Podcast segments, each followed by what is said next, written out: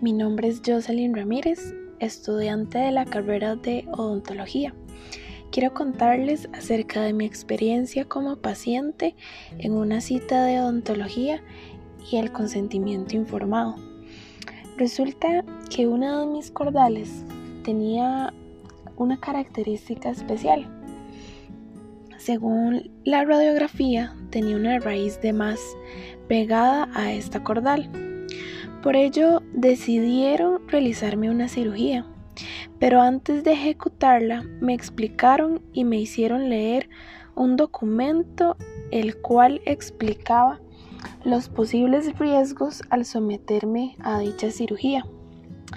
Después de leer y comprender, estuve de acuerdo con este proceso y firmé.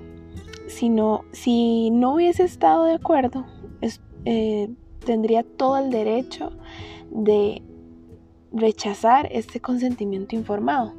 Pero el caso fue en que sí estaba de acuerdo y algo muy interesante también es que el asistente dental estuvo presente durante todo el proceso.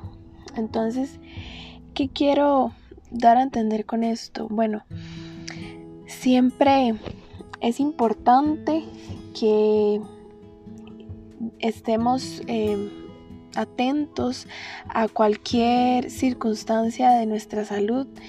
Eh, debemos estar atentos a cualquier proceso que se nos vaya a realizar, sin importar si es una cirugía o simplemente tal vez una pastilla o algo por el estilo, sino que siempre debemos estar este, informados.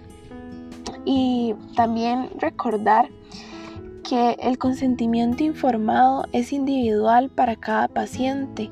O sea, el consentimiento informado no es el mismo para cualquier persona que se presente en el consultorio o se presente en una cita. No quiere decir que se le vaya a dar el mismo consentimiento a cada persona, porque no es así. Cada persona tiene sus problemas o sus enfermedades distintas, entonces por ende el consentimiento va a ser individual. Y como decía anteriormente, el odontólogo está en la obligación de explicar con claridad cuál es el proceso que se va a dar, cuáles, cuáles son los pasos a seguir y informarnos a nosotros como pacientes también este, qué es lo que se va a realizar. Y a mi punto de vista, esto también me hace sentir importante como paciente, el saber que me están informando y me están comunicando acerca de la condición o el estado de mi, de mi salud, pues lo veo más allá que sea una obligación, sino que más bien lo veo como un respeto al paciente, lo veo como, como también parte de, pues, del protocolo que se debe seguir, pero también lo veo como, como algo importante que somos como personas, como seres humanos. Y, con esto de verdad que he aprendido bastante.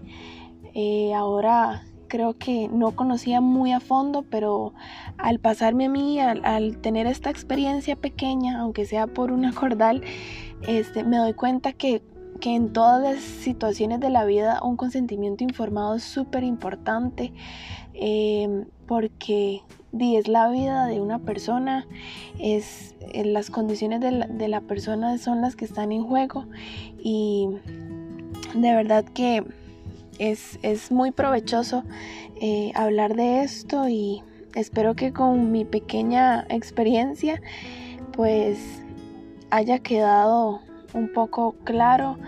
Puede que otras personas hayan pasado diferentes situaciones donde tal vez no se les hizo un consentimiento informado, pero hay, hay límites, eh, según las leyes hay límites para para requerir un, consentimiento informado, pero eh, de verdad que, que es demasiado provechoso y espero poder em, haber hablado de la mejor manera y recordar realmente que la salud es muy importante, que todo lo que hagamos este, también hablando en el área profesional como futuros odontólogos, eh, siempre tener esto presente, que es la vida de las personas que están en juego. Y muchas gracias.